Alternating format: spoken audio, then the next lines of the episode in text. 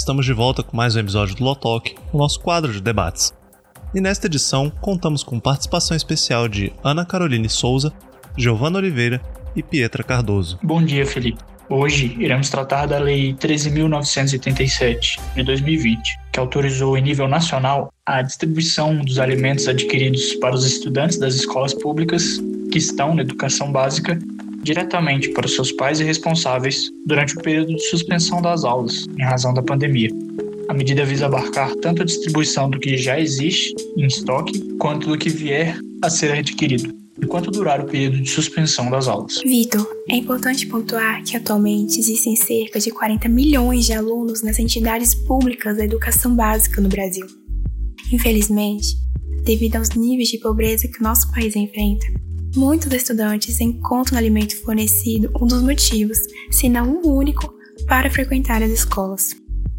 Entretanto, com o fechamento dessas e a crise financeira, advinda da paralisação do comércio e das feiras livres, a alimentação da população economicamente vulnerável ficou ainda mais difícil. Dessa forma, houve uma ação coordenada entre o Poder Executivo Federal, o estadual e o municipal, que visa possibilitar a alimentação de milhões de pessoas ao redor do país e serve como uma tentativa de remediar o problema da fome no Brasil, ainda mais agravado nesta pandemia.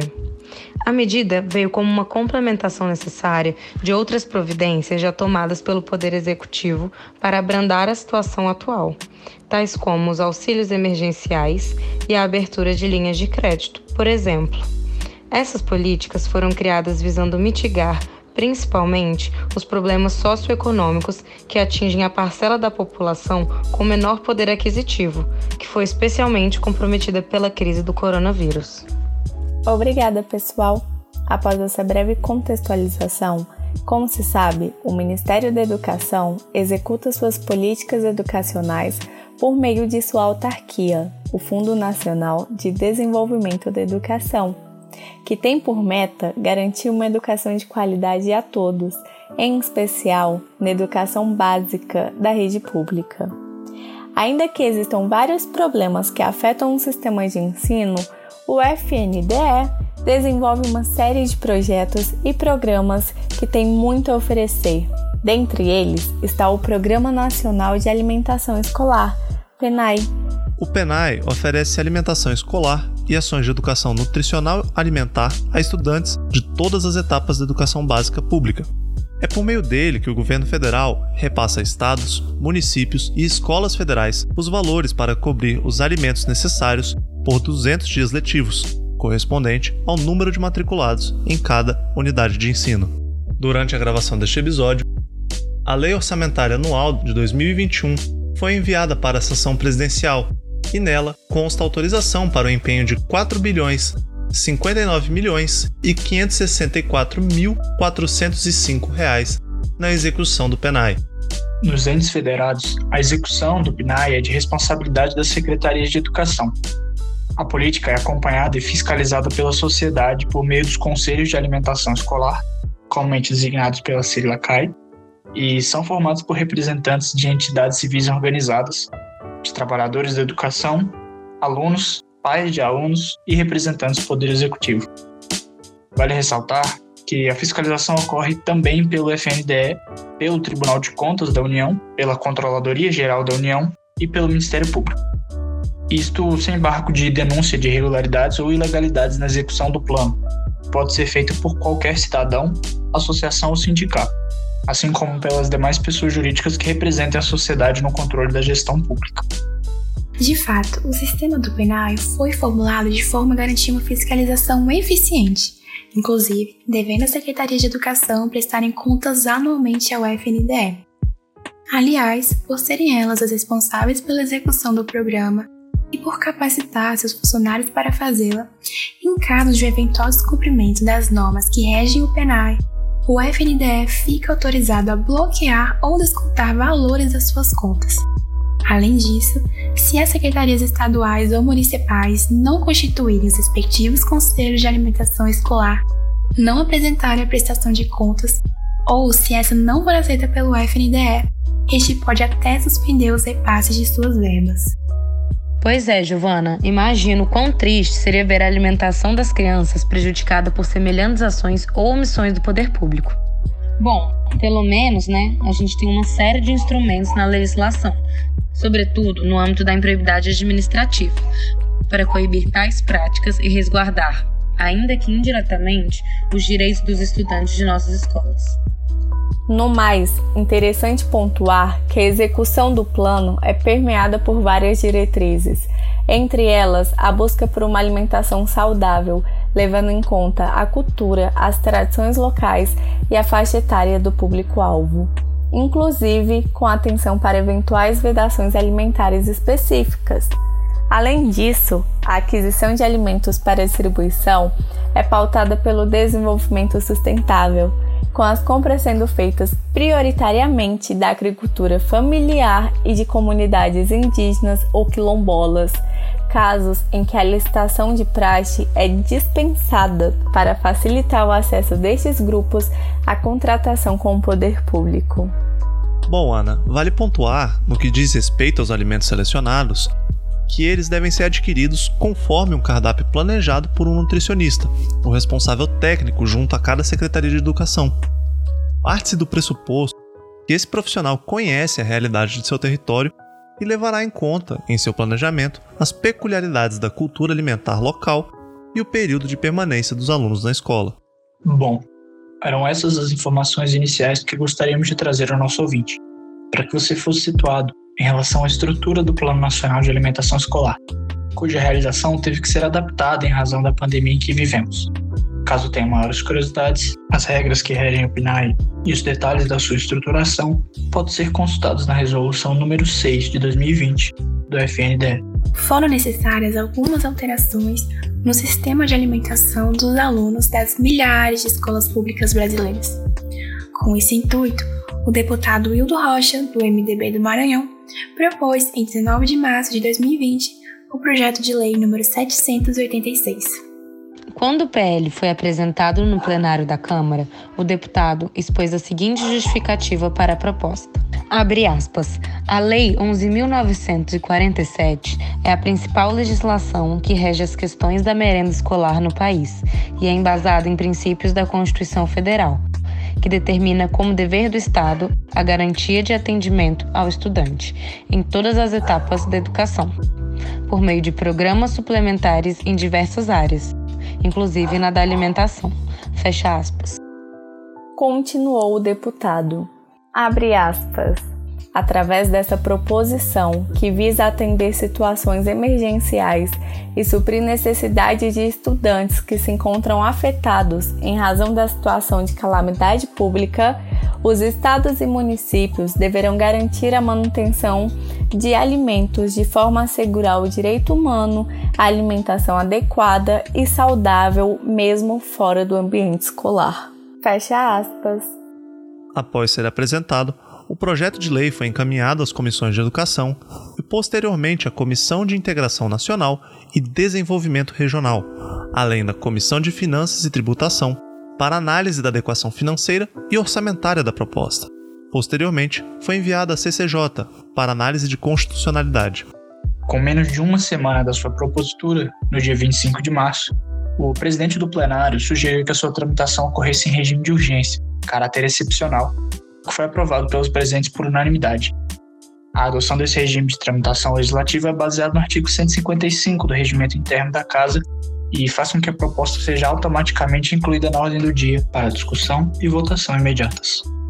Deliberada em sessão extraordinária, o deputado Zé Silva, do Solidariedade de Minas Gerais, foi designado relator do projeto para proferir um parecer no plenário pelas comissões seu relatório foi pela aprovação da matéria, reconhecendo-se tratar de questão altamente meritória.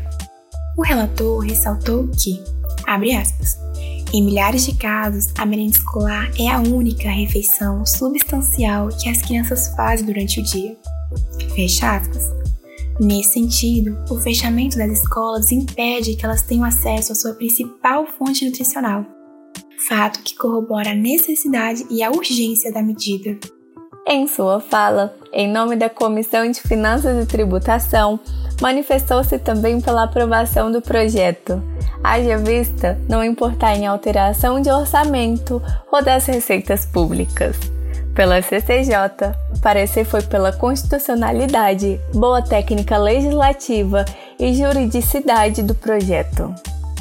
Interessante destacar que a Confederação Nacional dos Trabalhadores Rurais e Agricultores Familiares, a CONTAG, junto com a Confederação da Agricultura e Pecuária do Brasil, CNA, a Organização das Cooperativas do Brasil e a própria ministra da Agricultura, Pecuária e Abastecimento, Tereza Cristina Correia, se manifestaram, reiterando a importância de que a aquisição dos alimentos para o PENAI continue a ser realizada majoritariamente junto aos agricultores familiares, que também contribui para a integração desses grupos à economia nacional.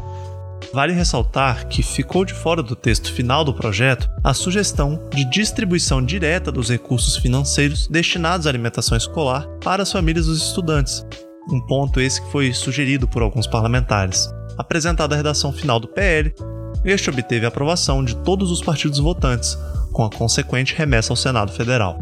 Interessante pontuar que foi uma decisão incremental, isto é, nesse momento de pandemia, com a limitação de tempo, houve a necessidade de intervir depressa na realidade do programa. Como é tratado pela teoria das políticas públicas, nós estamos diante de uma ação dita racional, em que a tomada de decisão permeia-se de discussões mais delongadas e baseadas em dados.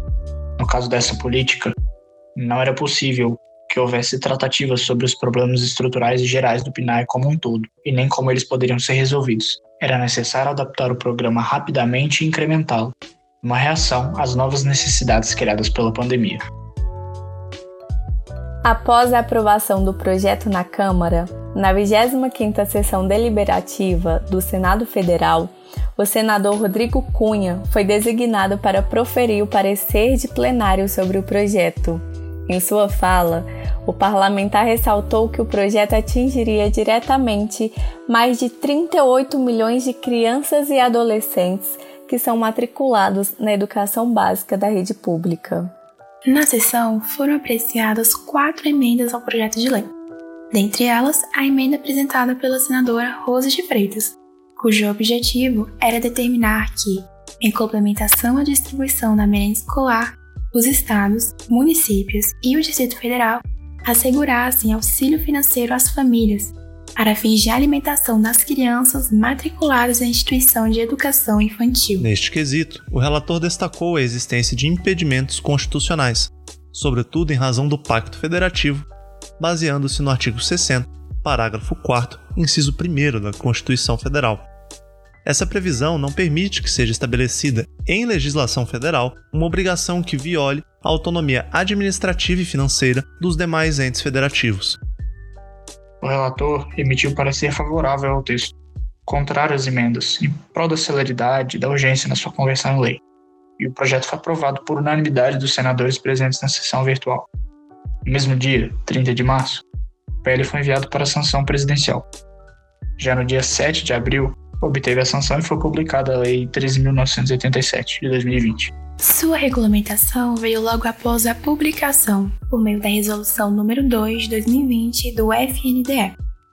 A resolução estabelece que os recursos do PENAI devem ser utilizados exclusivamente para garantir a alimentação dos estudantes e que os gêneros alimentícios adquiridos serão distribuídos em kits, definidos pela equipe de nutricionistas do local, observado o per capita adequado à faixa etária e o período em que o estudante estaria sendo atendido na unidade escolar se não houvesse a suspensão das aulas presenciais. Além disso, há a recomendação de que os kits fossem acompanhados sempre com orientações às famílias, para que lavem com água e sabão todos os produtos e embalagens entregues, de preferência antes de adentrarem em sua moradia. Reiterou a manutenção do fornecimento semanal de porções de frutas in natura e hortaliças, com foco nos produtos orgânicos, evitando assim alimentos processados. Então, Pietra, alguns pontos fundamentais da operacionalização dessa política pública também vieram à tona. Com efeito, é de responsabilidade da Secretaria de Educação local conferir ampla publicidade a esta política, a fim de garantir que aqueles que dela necessitam o conhecimento de tal benefício. As gestões locais possuem autonomia para definir o modo de comunicação com as famílias, os documentos que serão utilizados para comprovar a entrega de gêneros alimentícios e para assegurar a regularidade no seu fornecimento. A periodicidade de entrega fica a critério da gestão local, devendo garantir que os alunos tenham o alimento devido até a data da próxima entrega. No mais, a compra junto aos agricultores familiares e às suas organizações será preferencialmente realizada por procedimento remoto, via ferramentas online, a fim de que o distanciamento social seja respeitado. Por fim, a resolução dispõe que os repasses dos recursos ocorrerão normalmente, isto é, por transferência às contas correntes dos respectivos entes federados, abertas pelo FNDE e criadas especificamente para o programa. Por sua vez, a prestação de contas anual também está mantida nos moldes atuais. Agora que analisamos o arranjo normativo que estrutura a aplicação dessa política pública, podemos comparar as disposições legais e regulamentares com a realidade da efetivação do programa.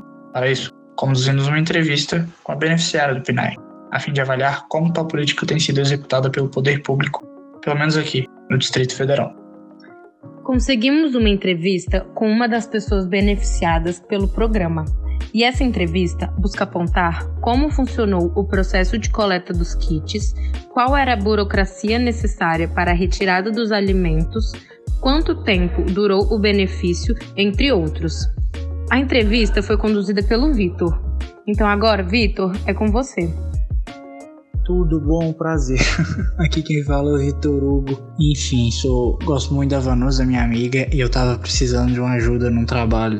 Eu ficaria muito contente se você pudesse me ajudar é, respondendo essas perguntinhas. Obviamente, só se você sentir à vontade. Eu, eu faço faculdade de Direito e a gente está estudando uma lei que, como as aulas foram suspensas por causa da pandemia, não estava tendo como ir para as escolas, é, muita gente recebia né, nas escolas, no período de aula, o lanche, enfim, o almoço, quando era período integral, enfim, a comida lá na escola, da merenda. Mas, e aí essa lei ela fala, olha, como não tá tendo mais aula, o, o governo é obrigado a pegar esse mesmo dinheiro que ele fazia as merendas e começar a comprar esses alimentos, é, montar uns kits, né, como se fosse uma cesta básica, e botar esses alimentos, arroz, feijão, frango, enfim, que seria usado já para alimentar a pessoa durante o mês inteiro nas aulas, agora que ela não está indo mais, para ela ir pegar. Então é isso. Aí o que, que eu queria saber? Se é, você já conseguiu, né, começou a receber esses alimentos, se esse kit alguém fez a entrega, se você precisou ir buscar, né? Também se está sendo todo mês, né? Se está dando o, o, que vem. É, você acha que é a mesma coisa que vinha que você comia normalmente lá na escola? Se é suficiente? Também se você ainda está recebendo, se é todo mês. Também poderia precisava saber se você parou de receber ou se deram algum prazo final, falando, olha, você só tem mais dois meses, só pode pegar esse mês e mês que vem, ou se eles, enquanto não tiver aula, eles vão sim continuar sempre dando esse benefício, né? Essa cesta, esse kit. Também queria saber como que foi para você conseguir receber, se precisa de um documento, né, para ir lá e pegar, se a escola que te procurou no começo para te entregar ou alguém que ligou, você ficou sabendo que, que tinha direito a esse kit e foi até a escola, pegou e se tem alguma dificuldade mesmo para você conseguir esse, esse kit. Até porque, assim, é uma ação determinada que o governo é obrigado a fazer por lei. E isso desde abril de 2020. Por isso que eu perguntei quanto você começou a receber. Porque desde abril de 2020, do ano passado, já é um direito de todos os alunos das escolas públicas do Brasil de receberem esses kits. Mas infelizmente está tendo muitos problemas e a gente está analisando como é que está acontecendo essa distribuição desses alimentos, que é direito dos alunos, sabe? e a entender melhor, né, e a cobrar do governo, quem sabe, porque realmente é direito dos alunos, é uma lei obrigando isso, e eu queria saber se é, realmente se está sendo cumprido. E assim, como ela é de abril, essa lei, eu acho que assim, você tinha que estar tá recebendo pelo menos de maio de 2020 até hoje, todo mês, sabe? O suficiente, seja aí pegando uma vez por semana, ou pegando um pouco uma vez por semana, ou uma quantidade maior uma vez por mês, mas tem que estar tá sempre recebendo, desde ali mais ou menos abril, maio do ano passado. Então, se você pudesse me responder, eu ficaria muito agradecido, de verdade. Eu não sei nem como agradecer. Boa tarde, é Vitor Hugo. A respeito da cesta, dos kits, que lá é o kit lanche.